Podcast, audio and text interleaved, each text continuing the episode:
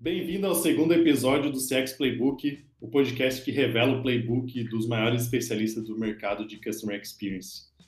Essa temporada vai contar com nove episódios temáticos sobre engajamento do, e uso do cliente. Né? Eu sou Ivan Biava, sou CEO da Compass e host do CX Playbook. Eu sou o Matheus de Souza, o co-host do programa e o responsável do marketing aqui na Compass. Estou é, bem feliz aí com o nosso convidado de hoje, né, o Alex, ou Alexander, né? O sobrenome cara, tu vai ter que me ajudar a como é que pronuncia. Sobrenome é difícil, né? Tchaikovsky. Alexander Tchaikovsky, mas só Alex tá ótimo. boa, boa, boa. Então, o Alex hoje é CX Specialist na Pagas.com, é, ex-head CX aí na Auro, já esteve à frente aí de time de CS, suporte, engajamento, Customer Ops, Customer Marketing, né, também, Alex? E hoje o Alex vai trazer um pouquinho aí do seu playbook aí de como engajar os clientes aí, cara. Seja muito bem-vindo. Legal, obrigado pessoal, obrigado pelo convite aí desde já, um prazer estar aqui conversando com vocês. Acho que a gente vai ter uma conversa bem bacana aí, vários pontos interessantes. Boa, tamo junto. E cara, começando aqui, é, qual que você acha que deve ser a primeira coisa que uma empresa de software deve é, fazer para engajar os seus clientes, né? Qual que é o começo? Legal. Acho que a primeira coisa, e que por mais básico que pareça, muita empresa esquece, é se manter mais próximo do cliente. Uma coisa que acontece muito nas empresas de software é que, diferente de uma realidade de uma empresa tradicional, que você está ali conversando com o cliente cara a cara no dia a dia, uma empresa de software você tem uma série de pessoas desenvolvendo soluções para pessoas que talvez elas nunca tenham visto, para pessoas que talvez elas não conheçam, às vezes para um público que elas nunca tiveram contato na vida ali. Então, na minha última na outra, empresa anterior, por exemplo, eu trabalhava com software para advogados. Muitas pessoas que estavam desenvolvendo aquele software, talvez elas nunca tivessem tido contato com um advogado no dia a dia, mas elas estavam desenvolvendo é, uma solução para essas pessoas, né?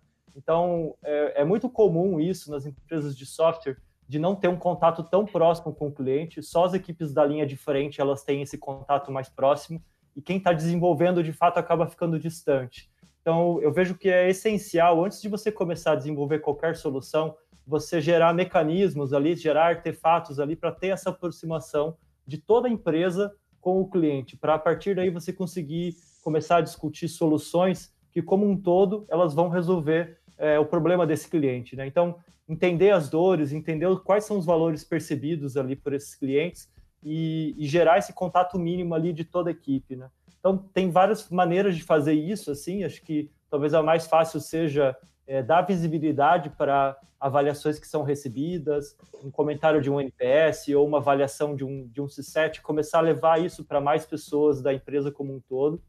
É, e até mesmo é, eventos e outras coisas que podem ser organizadas. A gente organizava em algumas das empresas que eu participei, na Vagas ainda não deu tempo, né, nesse momento de pandemia, mas é, por exemplo, um evento de dia do cliente, onde você vai é, trazer clientes até a empresa, fazer rodas de conversa, é, entender dessas pessoas ali o que que o que está legal, o que, que não está legal, como que é o dia a dia delas e trazer todo mundo da equipe para próximo do cliente, né? Então, o desenvolvedor, por exemplo, que talvez nunca tenha visto um cliente, ele vai ali, ele vai conversar, ele vai ouvir e ele vai poder, a partir disso, ficar muito mais empoderado para pensar soluções que melhorem a experiência desse cliente. Né?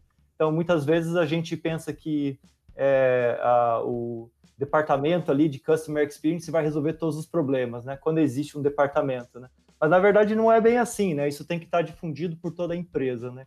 Então, acho que essa é a primeira coisa que, por mais simples que pareça, muitas empresas de software acabam esquecendo. E antes de você começar a desenvolver qualquer solução, você precisa ter essa clareza, né, de quem é o seu cliente, aproximar ele minimamente ali do maior número possível de pessoas da sua empresa. Boa, cara, e eu concordo 100% contigo. É, até eu, como CEO da empresa aqui, eu faço call de vendas às vezes, é, atendo suporte, é, faço call de implantação, faço call de engajamento, é, às vezes faço uma call de renovação. E, e, assim, eu sempre fiz isso, independente do tamanho da Compass, porque isso queria uma proximidade, né? Inclusive, tem alguns clientes que, é, que até passam o meu WhatsApp assim, falam, cara, se tiver algum problema, fala comigo, porque muitas vezes, e principalmente quanto maior a empresa, né? A Compass ainda é pequena, mas quanto maior a empresa, eu imagino que tu vai perdendo essa conexão com o cliente, né? Que isso vai criando várias camadas, né? Até chegar às lideranças. Acho que isso cria um gap muito grande. Sim. E, por exemplo, na, quando, quanto maior a estrutura, como você disse, esse, o desafio vai ficando maior, né? É, alguns anos atrás eu tive a oportunidade de trabalhar na Conta Azul, e naquela época a estrutura já era ali na casa de umas 300 pessoas ali trabalhando na empresa. Então, múltiplos times, múltiplos produtos ali, a coisa começa a ficar cada vez mais complexa.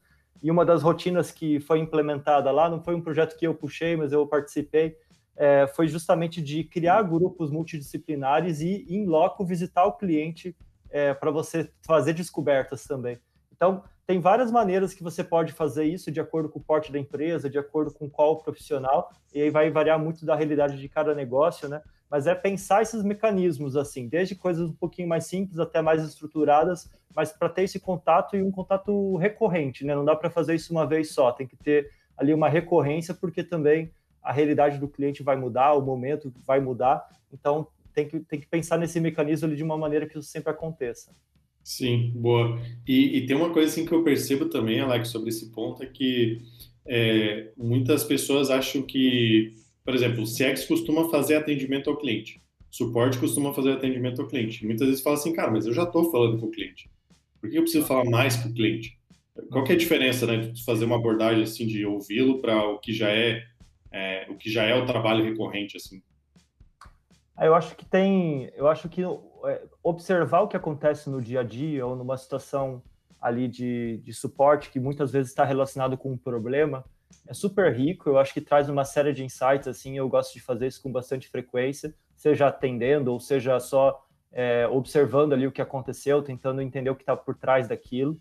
É, mas muitas vezes você acaba ficando enviesado porque você está numa situação que geralmente está relacionada com um problema. Assim, a maioria dos atendimentos de suporte é, via de regra, são relacionados a problemas. Muitas vezes o cliente ele já está irritado, ele já está incomodado. É super importante entender isso, mas também é importante entender a realidade do cliente no dia a dia fora desse contexto do problema. Então, como que é a rotina desse cliente, em que momento que ele vai utilizar a sua solução, se ele está no momento de estresse quando ele está usando a sua solução sempre, ou se é um momento que ele vai fazer isso fora ali de, de uma situação crítica, que ele não tem tanta urgência é, quem mais está relacionado dentro da empresa desse cliente, né, se for uma solução B2B, é, com a tua solução, qual que é o papel de cada um. Então você começa nesses, nesses contatos fora do dia a dia ali mesmo de um atendimento, você começa a entender é, com muito mais profundidade quem é esse cliente, o que ele espera da sua situação, né? E a partir disso você consegue tomar decisões estratégicas ali de é, oportunidades tanto para melhoria da sua operação mesmo de atendimento ao cliente, como também de produto, de uma série de outras coisas, é, de, sei lá, de contratos, de financeiro, é, de marketing, uma série de outras oportunidades, assim. É bem comum nessas, nessas interações, assim, fora do dia a dia, que eu já tive a oportunidade de coordenar ou, ou participar, de, de, de, vários departamentos depois virem assim agradecer do tipo, porra, que massa, eu descobri uma coisa super bacana aqui para mudar a estratégia de inbound marketing a partir de algo que o cliente falou, assim. Então é, é, é, é você ter essa riqueza de detalhes com mais profundidade ali, entender cenários de uso, entender outras questões que no atendimento muitas vezes vai ficar focado ali só naquele problema que estava sendo tratado. Boa, boa. Agora mudando um pouquinho de assunto, a gente que trabalha em empresa de, de software, startup, no geral, a gente tende a, a dar uma passada em vários, vários setores aí ao longo da, da vida, né? Uhum. É, queria saber aí, você é formado em design, né? E já trabalhou também como gerente comercial, fora aí o CX, né? O que, que tu acha que essas tuas outras duas carreiras, digamos assim, essas duas outras linhas, te influenciaram na tua visão como profissional de CX hoje? Legal. É, a minha carreira ela é bem não linear, né? Eu já fiz de tudo um pouco na vida, assim. Então, Comecei lá ainda adolescente, mexendo com eletrônica, tive empresa de eletrônica, depois trabalhei com produção de vídeo, com vendas, com eventos. Comecei a cursar engenharia, fiz algumas coisas de engenharia, depois do design também é, fiz um MBA em gestão de marketing. Então teve um pouco de tudo, assim. É, eu vejo que da parte do design, assim, da minha formação, da graduação do design, eu acho que ela agregou muito em visão de projeto eu acho que isso é algo que você estuda bastante, que um profissional de design ele precisa ter, né? Um início, meio e fim de um projeto. É, como você começa algo do zero e você estrutura até aquilo lá tá na rua, né? e passando por muita validação com o usuário. Então, isso é uma coisa muito comum do, dentro do design, você validar aquilo que você está produzindo com o usuário, é algo que é super importante também para um profissional de CX e, e para uma empresa de software de uma maneira geral, né, considerando especialmente esse, esse distanciamento né, que eu comentei antes. E tem vários, vários, vários processos dentro do design ali de prototipagem, ou mesmo o design thinking ali, como que você pensa esse a respeito desse problema que você quer resolver, esses ciclos ali para você chegar até a solução, o processo de design de serviços mesmo. Então tem uma série de coisas que, quando eu estava na faculdade lá, mais de 10 anos atrás, não, não se chamava exatamente assim, às vezes não tinha essa nomenclatura, mas você acabava estudando de alguma maneira, né? por mais que eu não tenha em nenhum momento atuado exatamente num cargo de designer, eu acho que a, a formação ela me ajudou muito nesses conceitos que eu aplico no dia a dia, né? E já do lado comercial, eu vejo que tá lá no front da parte de vendas e de pós-vendas, de fato ter essa, essa vivência da jornada ali junto com o cliente ali participar desde o momento de prospecção até o fechamento e depois a entrega de fato ali do que foi vendido, é, me ajudou a conseguir perceber um pouquinho do, do que acontece, dos problemas ali em cada uma dessas etapas ali, desde, a, desde o momento lá da aquisição até no final lá da retenção. E então acho que também não existia, ainda não era comum no Brasil, pelo menos você chamar dessa maneira, né, de customer success, customer experience, mas intuitivamente eu já estava praticando uma série de conceitos ali na prática é, através desse desafio, que era um, um desafio, desafio ali de gerente comercial que eu fiquei por alguns anos, ele foi numa startup que estava bem embrionária, assim, ainda eu fui o primeiro funcionário dela, então tinha que fazer um pouco de tudo e intuitivamente eu estava resolvendo esses problemas, né?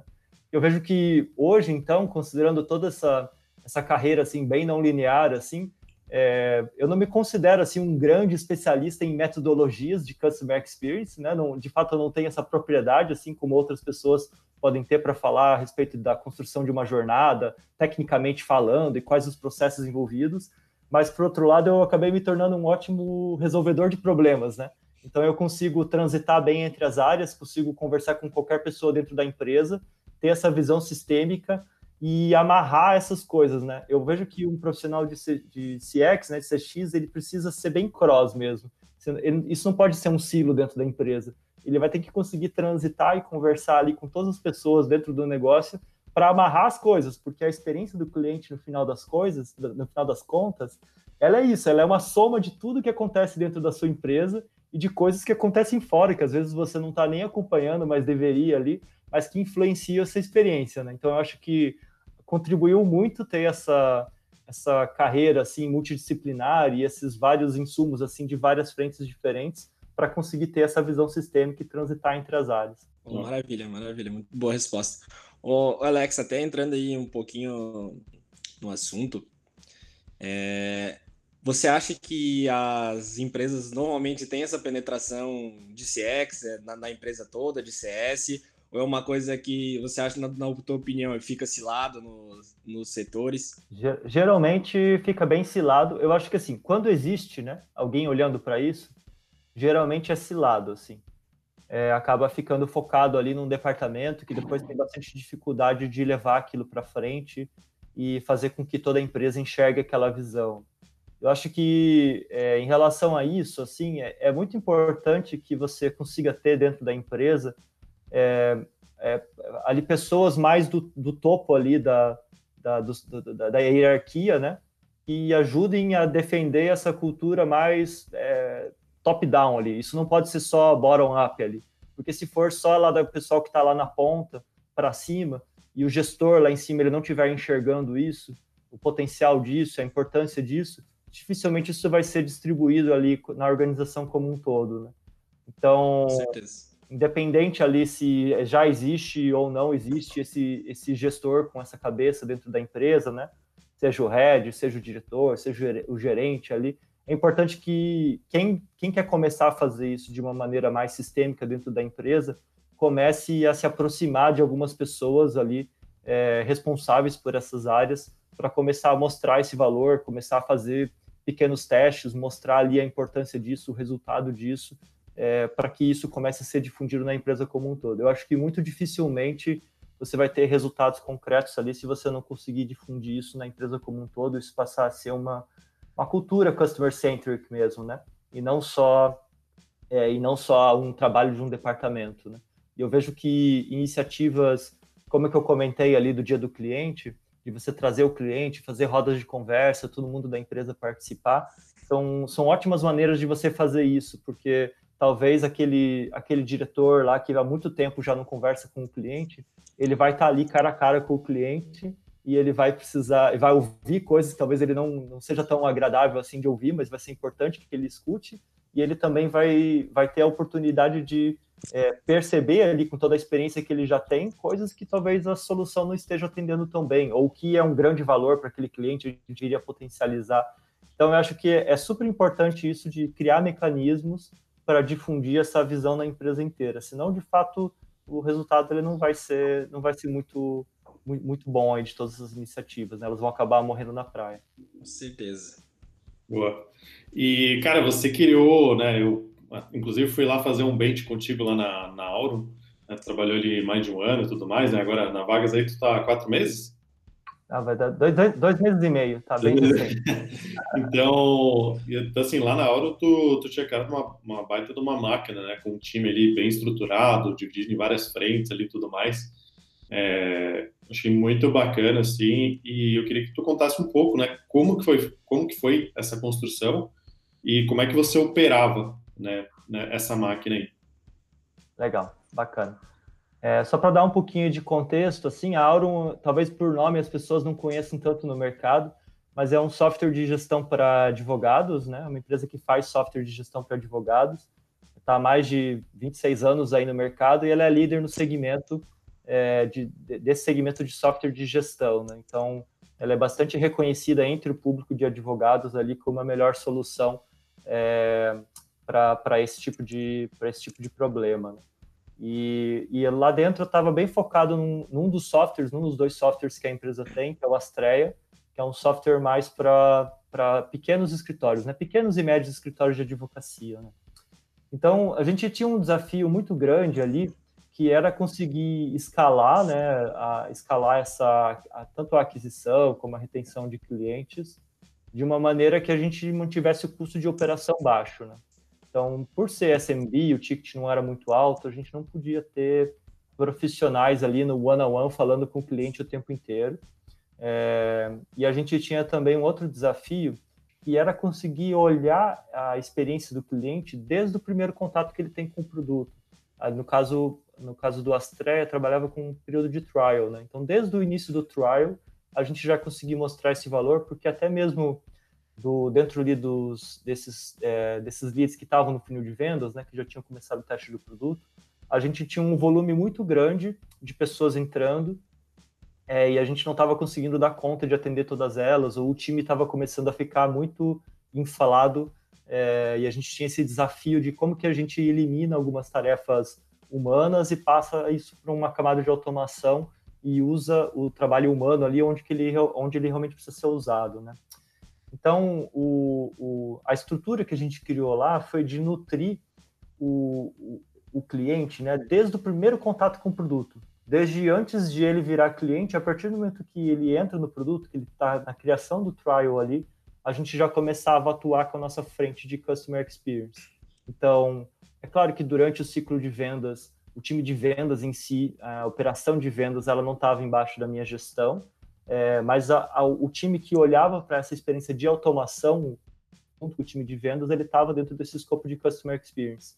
Então, já desde, desde esse momento que a pessoa é, criou o trial lá, ela ia começar a ser impactada por uma série de, de materiais ali é, que iriam ajudar nessa aceleração dela é, dentro do uso do produto. Né? Então, é, de uma maneira contextualizada ali, a gente estava nutrindo desde o início essas pessoas, então, com, de acordo com a evolução das ações que elas estavam fazendo dentro do produto, então se ela tinha feito algo, se ela não tinha feito algo, de acordo com o porte do escritório, né, se era um escritório maior ou menor, de acordo com informações ali que a gente ia conseguindo ter ao longo desse ciclo, a gente já ia entregando é, conteúdos ali e instigando essa pessoa, aproveitando esses gatilhos para tentar acelerar o uso dela dentro do produto. Né? É, isso sempre contextualizado de acordo com o momento também, né? Se a pessoa acabou de começar a usar, se ela já está no meio do período dela de teste, ou até mesmo pensando mais para frente na jornada. Né? É, e isso, essa nutrição, ela acontecia de uma maneira contínua, né? Então, ela começava lá nesse momento ainda de trial, é, e ela continuava é, depois nos ciclos de onboarding, nos ciclos de adesão, ali de ongoing. Então, isso, é, isso acontecia de uma maneira contínua em toda a jornada, mas eu acho que um grande diferencial foi começar isso desde antes é, do processo da, da venda, da compra mesmo, né? Muitas vezes as empresas começam a olhar para isso só no onboarding, né? Mas não, tem um monte de coisas que acontecem antes disso e que você também consegue ter grandes ganhos se você é, ter esse pensamento de customer experience já desde essa etapa inicial. Né? Então a gente tinha essa, esses diversos canais ali, tanto de one-to-many, né, de automações ali, entregando esses, esses conteúdos, como de uma atuação humana mesmo, é, no momento que fosse mais cabível ali, tanto num, durante o ciclo de vendas, como depois num ciclo ali de pós-vendas, né? É, e aí, em termos de engajamento, a gente tinha, de materiais de engajamento, né, a gente tinha é, diversas frentes ali, eram várias camadas mesmo de conteúdo, de acordo com o que fazia mais sentido para o é, usuário naquele momento. Né? Então, a gente tinha desde esses fluxos de nutrição é, automatizados ali, né, que iam entregando e-mails ou mensagens dentro da aplicação ali, em App Message, dentro da aplicação, é, para ou parabenizar a pessoa por algo que ela tinha feito, ou incentivar que ela fizesse algo ali que talvez ela não tivesse explorado ainda e fizesse sentido para aquele momento. Uh, a gente redesenhou também a primeira experiência dentro do produto, né? A gente percebeu que demorava muito ali para quem começava a usar o produto é, chegar até o primeiro marco de sucesso ali, ter chegar no primeiro valor ali, atingir esse primeiro valor, é, e, e, muitas pessoas iam embora sem conseguir chegar lá, assim. Então a gente redesenhou toda essa primeira experiência para conseguir acelerar isso. Foi um, um, resultado assim super bacana. É, e aí também fluxos de onboarding. Nas camadas de conteúdo a gente redesenhou tanto a parte central de ajuda como a parte de vídeos tutoriais. Tinha webinars também para trabalhar é, clientes ali de porte menor que não iam ter um atendimento humano. A gente usar essa camada de webinars para ter um contato ali um pouquinho mais próximo, alguém no chat ajudando é, em massa, né, os usuários. Uh, e, assim, depois, pensando um pouquinho mais para frente na jornada, tinha toda uma camada também de fluxo de novidades de produto ali, né? Então, toda vez que eu vou lançar algo novo, como que eu lanço isso para a base, né? Como que eu vou comunicar isso de acordo com o momento que esse cliente está, se ele já usa aquilo, se ele não usa aquilo, se ele usava, mas deixou de usar. Então, tinha toda uma estratégia ali mais robusta de novidades é, de produto, né? A gente trabalhou também com, com estruturação de serviços pagos de onboarding para aqueles clientes que queriam ter de fato um contato humano, mesmo que eles fossem pequenos clientes, mas estavam dispostos ali a pagar por isso para ter essa aceleração no início do uso. Então, tinha tanto estratégias de automação como é, essas estratégias humanas, né? E o time lá ele era ele era dividido, é, o time de, de customer experience, né? A gente tinha cerca de 20 pessoas ali, é, então tinha uma célula pequena que era uma célula de engajamento, que a gente chamava, que olhava para essa parte de customer marketing, alguns, alguns conceitos mais específicos de customer experience mesmo. É, então tinha uma pessoa que olhava para toda essa parte de automação, produção de conteúdo, olhando para o cliente, também uma pessoa que cuidava da parte audiovisual é, dentro desse, desse, dessa célula de engajamento, né? Aí tinha também um, um, time de suporte, nível 1, nível 2. A gente fazia uma série de ações também para melhoria desse do, do, do, pitch do suporte, ou como a gente usava os materiais durante o atendimento. Então tinha uma série de estratégias ali também olhando para suporte. Tinha um, um, time de CS, onde a gente estava subdividido em onboarding, ongoing e retenção. É, e uma pessoa cuidando de ops é, para cuidar de integrações, dashboards, é, análise de resultados, é, conseguir fazer com que todo time tivesse uma eficácia e uma eficiência maior. Né? Então era, era uma estrutura ali é, bastante robusta ali e a gente teve excelentes resultados, né? Acho que tanto desde o início de, do ciclo de vendas ali um aumento significativo de conversão, uma redução do ciclo de vendas, mas com qualidade, né? Muitas vezes as pessoas reduzem o ciclo de vendas, bota para dentro e depois dá um churn precoce, né? Então a gente conseguiu em paralelo aumentar a conversão, reduzir o ciclo de vendas, mas também aumentar as ativações dos clientes em período de onboarding e reduzir esse churn precoce, né? Então tudo isso foi um, foi um trabalho conjunto, né? Isso é muito importante que você não olhe para uma métrica única ali, porque senão às vezes você está resolvendo um problema e criando outro, ou às vezes criando mais problemas do que o que você está resolvendo. Né?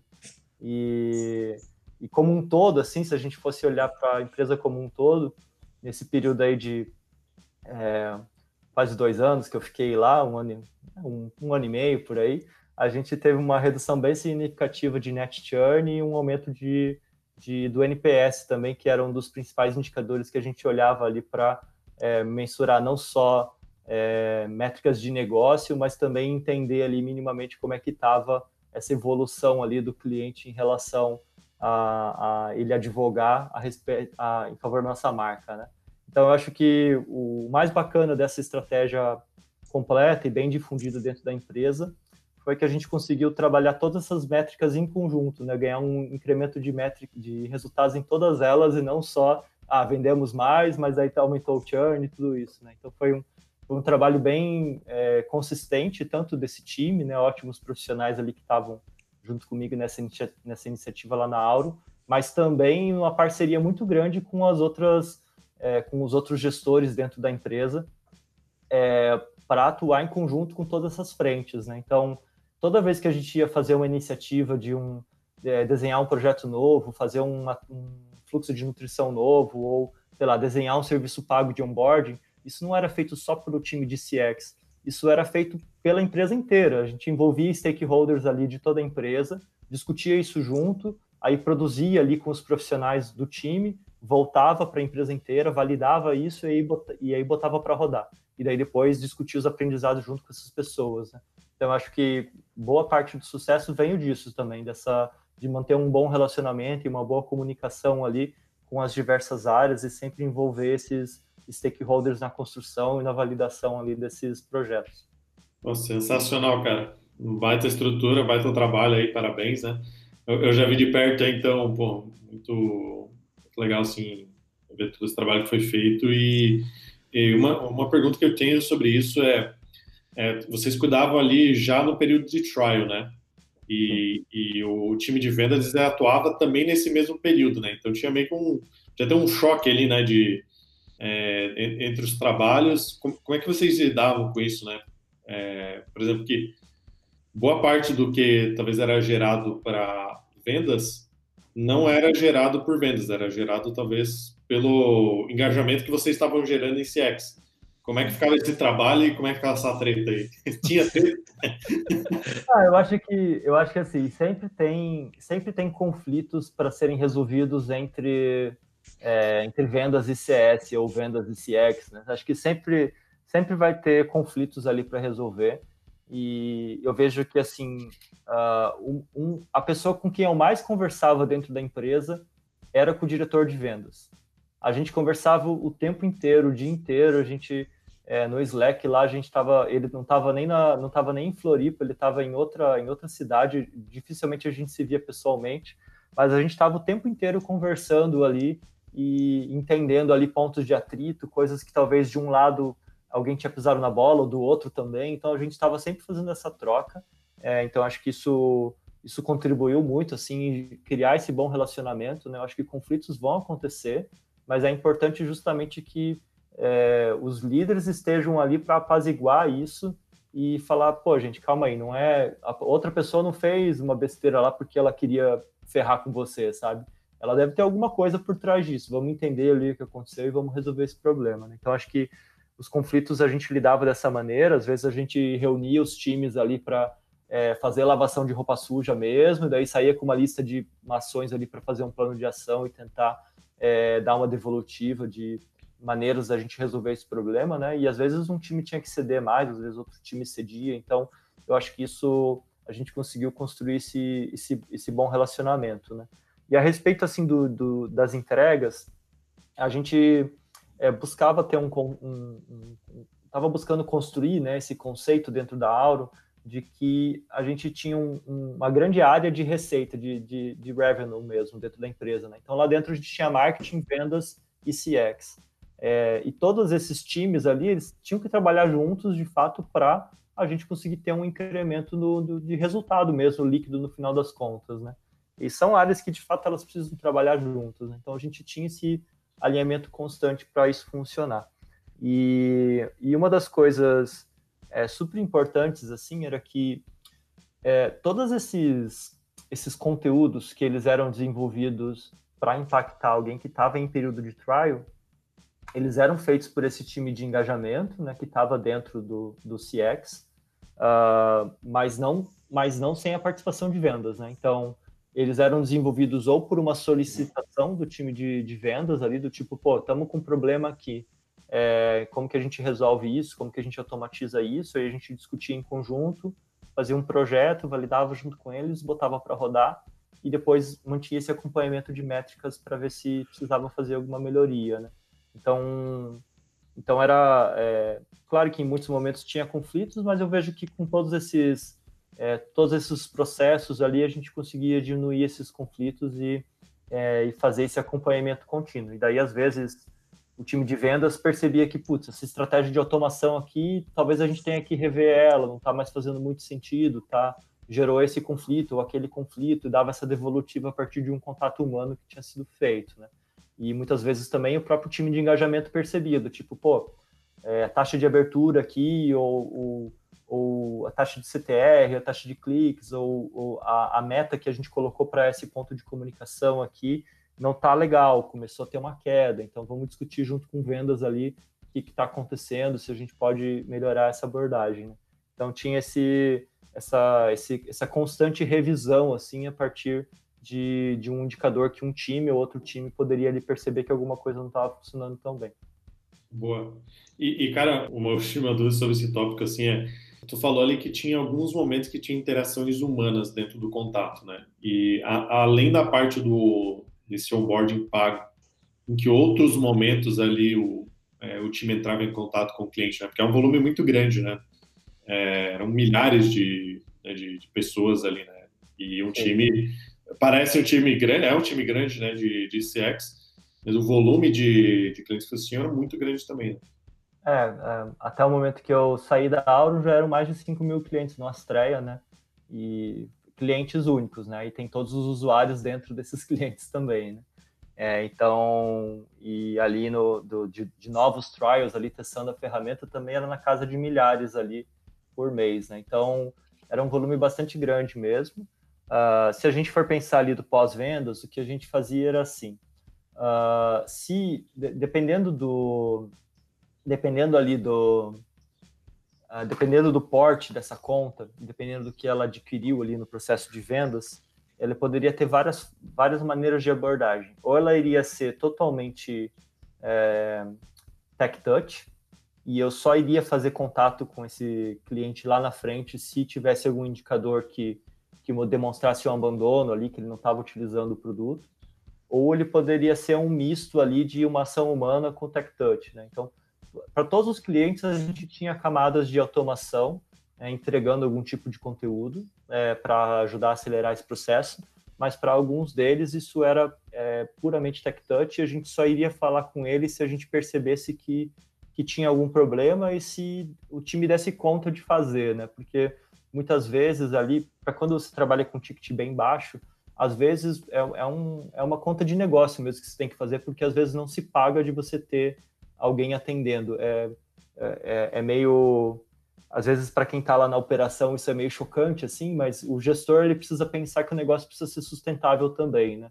Então, às vezes, não vai se pagar você ter um contato humano com alguém mesmo que esteja com um problema mais crítico, né? Mas é claro que a gente tentava, por uma ordem de criticidade ali, é, se, se o cliente estava muito tempo sem, sem utilizar, se ele não estava respondendo nas automações, ter algum tipo de, algum tipo de abordagem humana, né? Mas para os clientes de ticket mais baixo, isso de fato era bem esporádico, assim, era só quando de fato não tinha outro jeito, ou quando tinha alguma campanha específica que fazia sentido entrar em contato, né? E ali para os clientes de um porte um pouquinho maior, daí a gente buscava fazer esse contato um pouquinho mais próximo, ou calibrava ali esse gatilho de quando que estava uma situação crítica que fazia sentido eu entrar em contato com esse cliente ou não.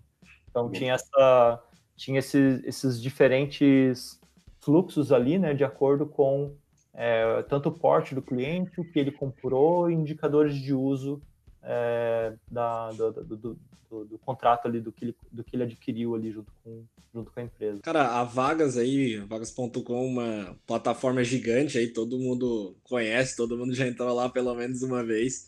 É uma plataforma que conecta ali é, empresas com profissionais a, em busca de oportunidades de emprego, né? Eu sei que tá pouco tempo aí, mas queria saber um pouco das primeiras impressões de como é trabalhar CX com dois targets aí tão diferentes, né? A gente tá falando de um lado com empresas e outro lado lá com profissionais que estão procurando empregos, assim. Sim, com certeza. É, acho bacana que bacana isso que você falou, né? Que praticamente todo mundo já teve contato com a empresa uma vez na vida, né? Diferente do que, sei lá, a Aurum, a Conta Azul, que são empresas ali para ali para um pouquinho mais nichado ali, né? É mais para um, a Conta Azul para o empreendedor, a Aurum para um advogado, então mais bem mais nichado. E a Vagas não, é assim, muita gente, inclusive, me fala assim, pô, pô, que legal que você está na Vagas, eu consegui meu primeiro emprego por lá e tal. Então, acho que tem essa relação até, às vezes, é, sentimental, um vínculo emocional ali mesmo com a, com a empresa, né?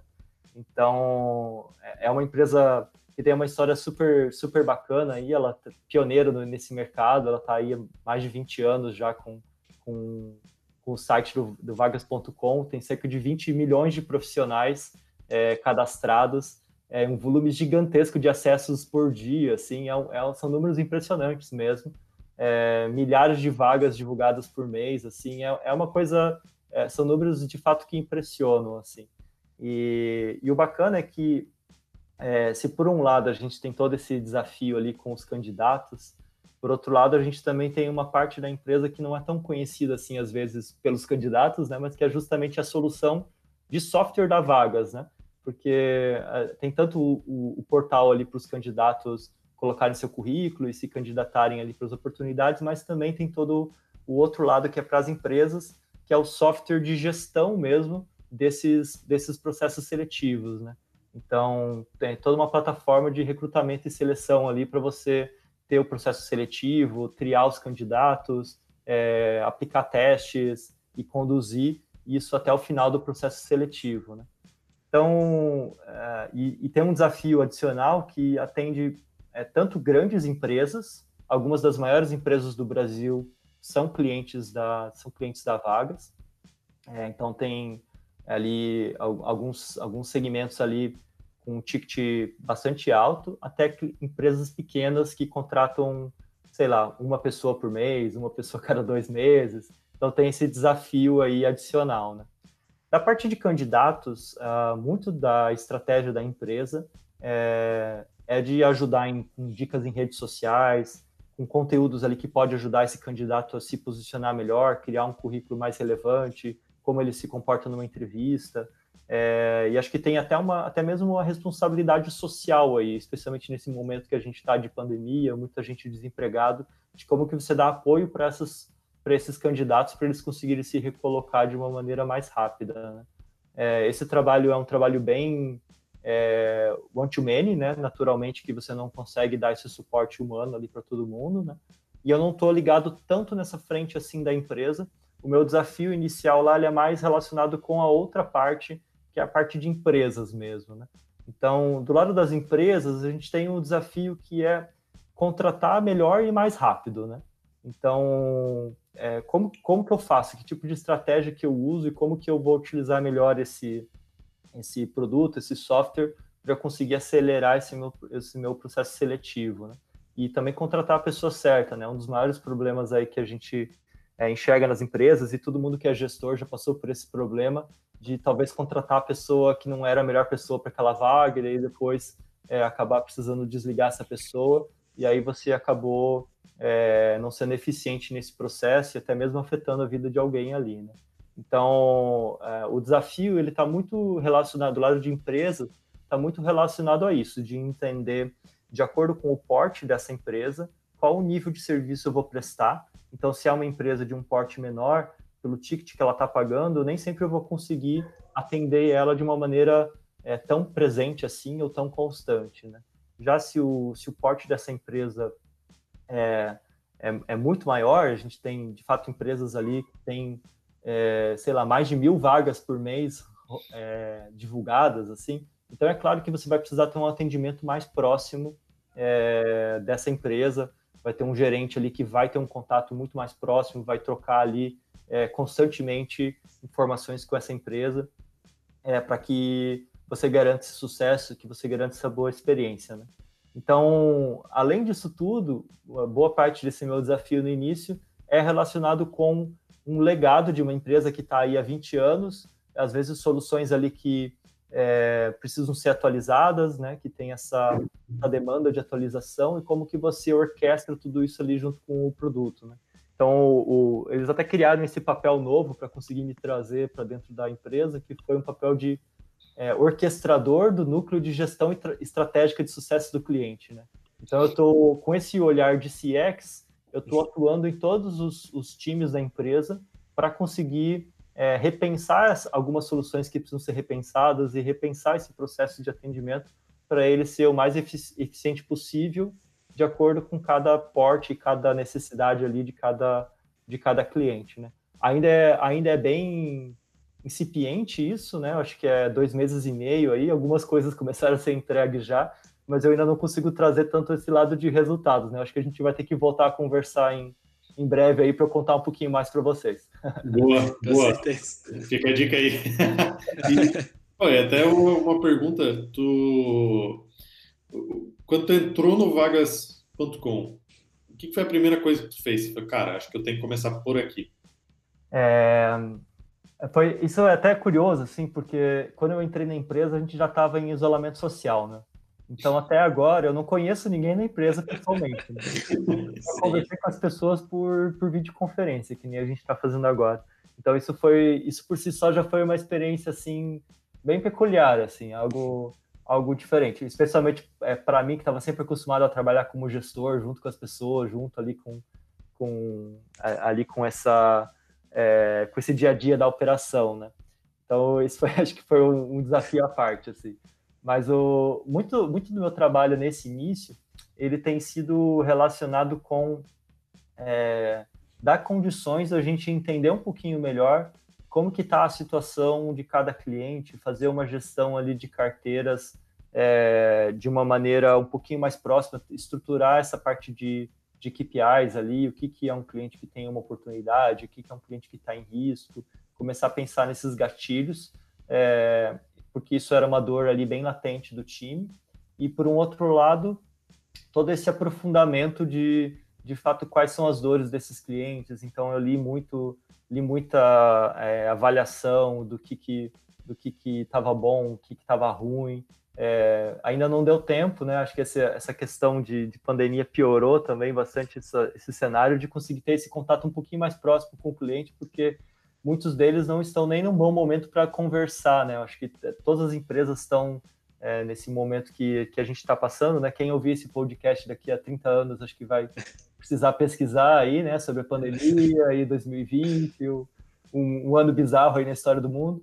É, mas então tem, a gente tem esse desafio adicional que não é o melhor momento para a gente fazer grandes dinâmicas junto com esses clientes então eu estou precisando me municiar de outros dados ali para conseguir dar start nessas ações, né? Mas é mais ou menos por aí que por aí que eu estou começando. Animal. E, e cara, hoje é, eu sei que até estava pensando aqui enquanto estava falando, né? Porque quando estava na Conta Azul, você precisava entender muito das pequenas e médias empresas e como é que elas trabalhavam, né? Como é que elas faziam sua gestão. Quando você entrou na aula, você precisava entender como é que os advogados trabalhavam. É, agora você está na vaga, você precisa entender como é que as empresas contratam, né? Então você precisa adquirir skills ali é, e conhecimentos que são é, diferentes e peculiar, peculiares de cada negócio. Né? Então, assim, não, não tem um playbook que funciona para cada empresa. É, mas hoje, assim, é, olhando para título de playbook, o que, que tu, tu vê assim, que é essencial ter? É, ter algum padrão ali que, que permeia é, as empresas, assim, de, em questão de estrutura, uma coisa que tu traz nas experiências anteriores que, que, que tu está aplicando aí, ou está pensando em aplicar hoje? Legal, eu acho que é, tem um, um, um, desafio, assim, que acho que deve ser uma reflexão de, de, de todo mundo que está começando, que é entregar a mensagem certa, no momento certo, da maneira adequada ali. Então, é olhar para essa jornada do cliente, não só para conta. Eu acho que muitas pessoas fazem isso, né? Pensam na jornada e olham para a conta ali. Ah, essa conta está em onboarding. Mas não, não é isso. Essa conta ela é repleta de usuários. Esses usuários eles podem estar começando em qualquer momento, eles podem estar saindo. Tem toda a questão da rotatividade ali quando você lida com um negócio que é B2B, né, que vai vender para outras empresas. E até mesmo do ponto de vista de, de pessoas ali, você vai ter o teu usuário ele vai estar em momentos diferentes, né? Ele pode já ter é, começado o uso ali do seu produto, mas aí ele abandonou por algum motivo, depois ele volta. Então, eu vejo muito as pessoas pensando de uma maneira engessada em jornada, é, mas na verdade não é bem assim que as coisas funcionam, assim. É, e no final das contas é importante é, considerar, eu acho que tem uma, uma, uma, frase aí que é falada muitas vezes, que não existe B2B ou B2C, né? No final das contas é tudo business to people ali, né? Você está entregando soluções para pessoas e pessoas estão em momentos diferentes, passando por coisas diferentes, e o grande desafio é como que você consegue, então, é, estruturar esses insumos, né, estruturar esses dados, né, eu acho que a empresa de software tem essa grande vantagem que é possível de você traquear uma série de informações, ali você consegue coletar esses vários insumos, então como que você é, olha para os indicadores certos ali para perceber alguém que está engajado, que não está engajado, e aí sim você começa a desenhar soluções para esse, esse momento que essa pessoa está, né? não dá para é, desenhar ali um, um, Não vai ter um fluxo de nutrição que vai funcionar para todo mundo, não vai ter uma, uma coisa que vai ter exatamente o início, meio e fim ali que seja fixo, depois você nunca mais vai falar com aquela com aquela com aquele com aquela pessoa, né, com aquela empresa, né? Então é um mix das duas coisas, né? É importante ter esses momentos de acordo com a fase ali que a pessoa que a pessoa tá, que a conta tá, mas também entender do ponto de vista de, de usuário ali, do, do people mesmo lá no final da ponta, né? É, como que isso tá. E é importante a gente lembrar, né, que nesse, especialmente nesse momento que a gente está de economia de recorrência, é, o consumidor ele está cada vez mais empoderado, né? Então é muito fácil ele trocar sua solução por uma outra solução. É, com um clique ali, ele cancelou a tua solução, com mais um clique ele contratou o teu concorrente. Então, você tem que estar tá o tempo inteiro, precisa ter essa entrega constante de valor, né? É você, o tempo inteiro, você conseguir manter algum tipo de contato, seja ele one-to-many, ou seja, o one-to-one ali, é, com, com, pessoas mesmo, de acordo com cada cenário, né? Mas você, o tempo inteiro, está fazendo essa entrega de valor, porque o fato de você ter feito um onboarding bem feito, super importante, super relevante, mas é importante a gente considerar que a coisa não acaba aí, né? Tem que ter de fato essa constância da entrega de valor e, e, isso tem que ser também de uma maneira que o custo de operação seja viável, né? Não adianta você desenhar ali um processo em que você vai precisar ter uma pessoa falando com um usuário, uma conta ali que vai pagar um ticket super baixo, porque isso não vai se pagar no final das contas, né? Então tem que ter esse equilíbrio também e acho que é, é o desafio é justamente equilibrar todos esses pratos. Boa. Eu acho que uma coisa que tu falou, assim, que pode ser mind blowing para muitas pessoas que estão nos ouvindo é, ou nos vendo, é que é, é, o que tu falou, né? Cada conta pode ter vários usuários, eles podem estar em diferentes etapas da jornada. Então, pô, isso é muito interessante porque é, é comum ter rotatividade, é comum ter usuários que é, talvez tenham um usuário mais avançado, com mais conhecimento e outro no estágio anterior. Então, se você não entende essa dinâmica, você faz com que né, você tenta ver todo mundo como é, todo mundo de uma mesma forma e não é da mesma forma. Né? Cada um vai estar em estágios diferentes. Então, poxa, acho muito legal o que tu falou. E, e, um outro ponto é que hoje não existe cliente fiel. Né? Assim, fidelidade não existe definitivamente. Assim, falar assim, não, eu só compro dessa empresa porque Cara, hoje é entrega de valor, né? Ou você entrega valor ou a pessoa vai para o concorrente porque tu não está conseguindo entregar o que tu precisa. Então, isso é importante pontuar, é, reforçar, né? Eu reforço bastante esses dois pontos que tu trouxe. Maravilha. Alex, já que falou aí de indicadores e métricas, é, o que que tu costuma acompanhar no dia a dia de uso de produto, engajamento do cliente? Legal. Acho que às vezes para quem está começando assim, às vezes a pessoa fica assustada, tipo, nossa, mas tem tanta coisa para acompanhar, não sei nem por onde eu começo e eu acabo não acompanhando nada. É, então tem que tomar cuidado também para não cair nisso, assim, que é melhor ter alguma coisa do que, do que não ter nada, né? Então, é, qual que, se a gente for pensar num software, talvez qual que é a coisa mais básica ali? É o login, né? Se a pessoa não está nem fazendo login na tua solução, se ela não está nem acessando, pô, é óbvio que tem um problema ali, sabe? Então, se você não acompanha nada, começa a olhar pelo menos o login ali, se as pessoas estão acessando ou se não estão. Se você tem uma conta lá que você vendeu um contrato por quantidade de usuários e tem 10 usuários e só tem uma pessoa acessando, tem alguma coisa de errado também. Isso vai virar um downsell lá na frente ou vai virar um cancelamento. É importante a gente considerar, até pegando um gancho na pergunta anterior, né, que é sempre é, é, você está fazendo um negócio para, para pessoas ali, né, que às vezes uma pessoa que deixou de usar o seu produto entre aquelas 10 que estavam no seu contrato ali, que tem um acesso, ela pode minar a confiança de, da sua empresa com todas as outras, né? Então você é, é, não basta ter só uma outra pessoa da empresa engajada, né? Você tem que conseguir engajar ali todo mundo dentro daquele é, que está correlacionado com a, sua, com a sua solução de alguma maneira e às vezes vai ser um trabalho diferente ali para cada uma dessas pessoas, né? Mas assim, é importante começar do básico para você não se assustar com algo muito complexo e aos poucos você vai é, avançando, né? Então, além de login, eu acho que é bastante é, conseguir, é bastante importante conseguir mensurar de alguma maneira o tempo para o primeiro valor, né? Quanto tempo que demora para esse trial, para esse cliente conseguir atingir, enxergar esse primeiro valor dentro da sua dentro da sua solução e conseguir encurtar isso, né? Acho que é, às vezes você vai se assustar com o que você vai perceber, né? Quando a gente fez esse trabalho lá na Aurum, por exemplo, a gente percebeu que pô, demorava três dias para o advogado conseguir cadastrar o primeiro processo dele dentro da ferramenta. Porque na prática era quando o pré-vendas ia fazer o primeiro contato com ele. Pô, tá errado, sabe? O cara tinha que fazer o cadastro e já na hora sair com o processo cadastrado ali, vinculado com o tribunal e tudo, porque daí ele ia começar a ver a máquina girar ali, né? Então a gente reduziu isso de três dias para três minutos. É, então é, é, é, por aí, assim, às vezes você vai se assustar com o tempo que demora para a pessoa começar a enxergar valor e ela tá, se ela tá pagando por aquilo, ela tem que estar tá o tempo inteiro enxergando esse valor, né? Então não é só olhar para essa ativação ali, para esse, se a gente pensa em onboard, a gente fala muito em ativação, né? Alguns critérios de ativação ali que são essenciais, super importante olhar para isso, mas também depois olhar para essa frequência de uso, né? Não basta a pessoa ter usado aquelas coisas que eram importantes ali uma vez na vida e depois nunca mais ter usado.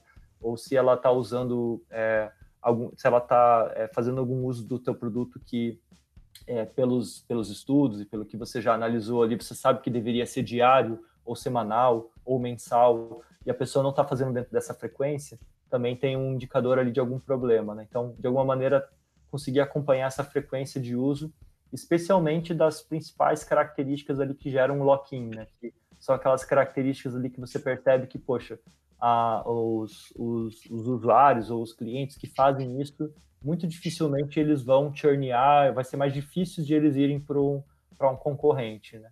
Então, é importante refletir a respeito disso e acompanhar um pouquinho mais de perto essas métricas do que as outras. Não que não seja importante olhar uma série de coisas, mas todo, todo produto, todo software tem algumas coisas que são de fato core ali, ou algumas coisas que você percebe que, poxa, se a pessoa chegar nesse ponto aqui, vai ser muito mais difícil de ela sair, porque ela vai, ela vai ter um, um vínculo, vai ter um custo maior para te trocar por um outro, por uma outra solução, né? A gente percebia isso bastante é, no, no, software de gestão ali, é, tanto na Auro como na Conta Azul ali, que, é, por exemplo, o uso do financeiro era, um, era algo que gerava bastante lock-in, porque a partir do momento que a pessoa trouxe as rotinas do financeiro da empresa dela para dentro da sua solução, vai ficar muito mais difícil de ela simplesmente te trocar para uma outra solução, né? Porque ela depende daquilo para rodar, ela depende daquilo para funcionar, né? Então é, é, é, pensar a respeito disso ali dentro do seu produto, é, o que, que, seria essa equivalência, acompanhar isso um pouquinho mais, mais de perto, né? Então acho que tem a gente poderia falar de várias outras coisas, assim, mas é importante começar desse, desse básico, assim, né? Para conseguir é, ter isso rodando bem e depois, aos poucos, ir acompanhando outras coisas. Boa. Ping-pong? Bora. É, Alex, Bora. o que, que O que, que você está lendo aí no momento?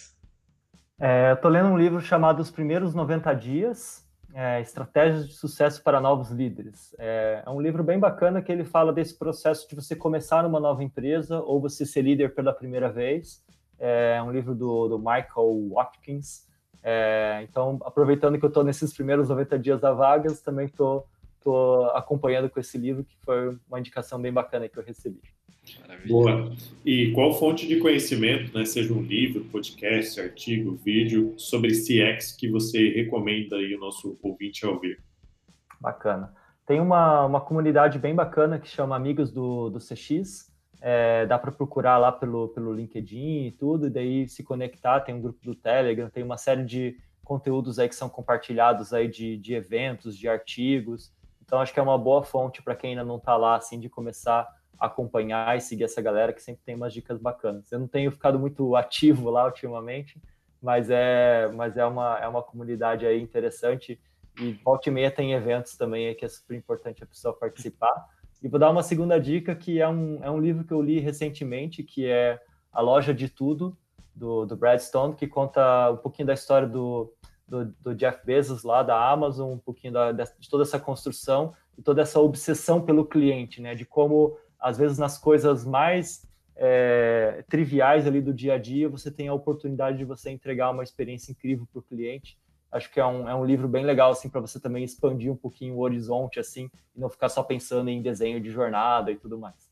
Boa, ótimas indicações. E uma ferramenta ou uma rotina de trabalho aí que você não abre mão de jeito nenhum?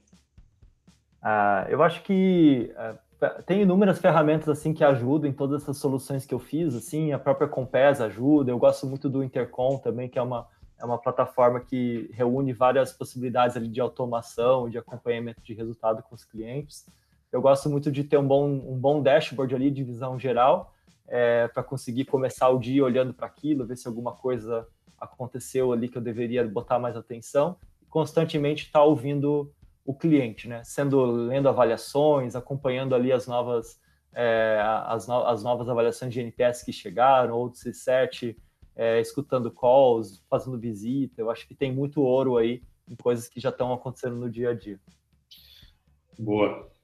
É, legal essa, essa indicação aí da Compass, eu também recomendo. é, Cara, e ao longo da sua jornada, você teve algum aprendizado de, sobre sexo que você mesmo desenvolveu ou que você aprendeu e passa adiante, né? Que aprendizado é esse? Legal. Eu, eu sempre defendo nessas empresas que, que, eu, que eu começo a participar da gente revisar o fluxo de novidades de produto. Eu acho que tem muito dinheiro sendo gasto em você fazer melhorias e desenvolver produtos e, e pouco investimento em você garantir que, esse, que essa novidade de fato seja usada que isso, isso entregue o valor lá para a pessoa na ponta. Então é impressionante assim o como as empresas falham nisso. É, e é uma dica assim para todo mundo parar e revisar do tipo, pô, vou lançar algo novo. Então, beleza. Como que eu falo isso para o mercado? Como que eu falo isso para os meus clientes? Dentro dos meus clientes, quem já usa isso? Quem não usa isso? Como que eu garanto que eles tiveram sucesso? Então, é, é você envolver várias áreas, desde a concepção até, até a entrega final, para ter essa garantia de engajamento afinal de contas você gastou muita grana para botar aquilo para rodar, não faz sentido você botar e depois não acompanhar se aquilo está dando certo ou não. Boa. Certeza, fechou com chave de ouro aí, Alex. é, por último, quer deixar um convite para os nossos ouvintes, redes sociais, convidar para alguma coisa que está trabalhando aí? É, eu acho que o principal é o LinkedIn mesmo. Né? Quem quiser procurar lá, procura aí por esse nome bem facinho aí, Alexander Tchaikovsky, aí vai estar na, na, descrição, então copia e cola lá, é o jeito mais fácil. É, pode ficar à vontade para me mandar um convite, mandar uma mensagem. Eu não sou muito ativo de ficar postando assim, acho que especialmente nesse momento aí também focado no trabalho mesmo, mas eu sempre respondo todo mundo que manda mensagem. E nas outras redes sociais eu não sou, eu, eu uso mais para uso pessoal mesmo. Então acho que é o é o LinkedIn aí, é o melhor canal. Maravilha. Boa. Alex, cara, foi uma aula aí, cara. Obrigado demais aí pela, pela tua participação. É, chegamos ao fim, então, de mais um episódio do Sex Playbook, né? A versão em vídeo, podcast está disponível no YouTube.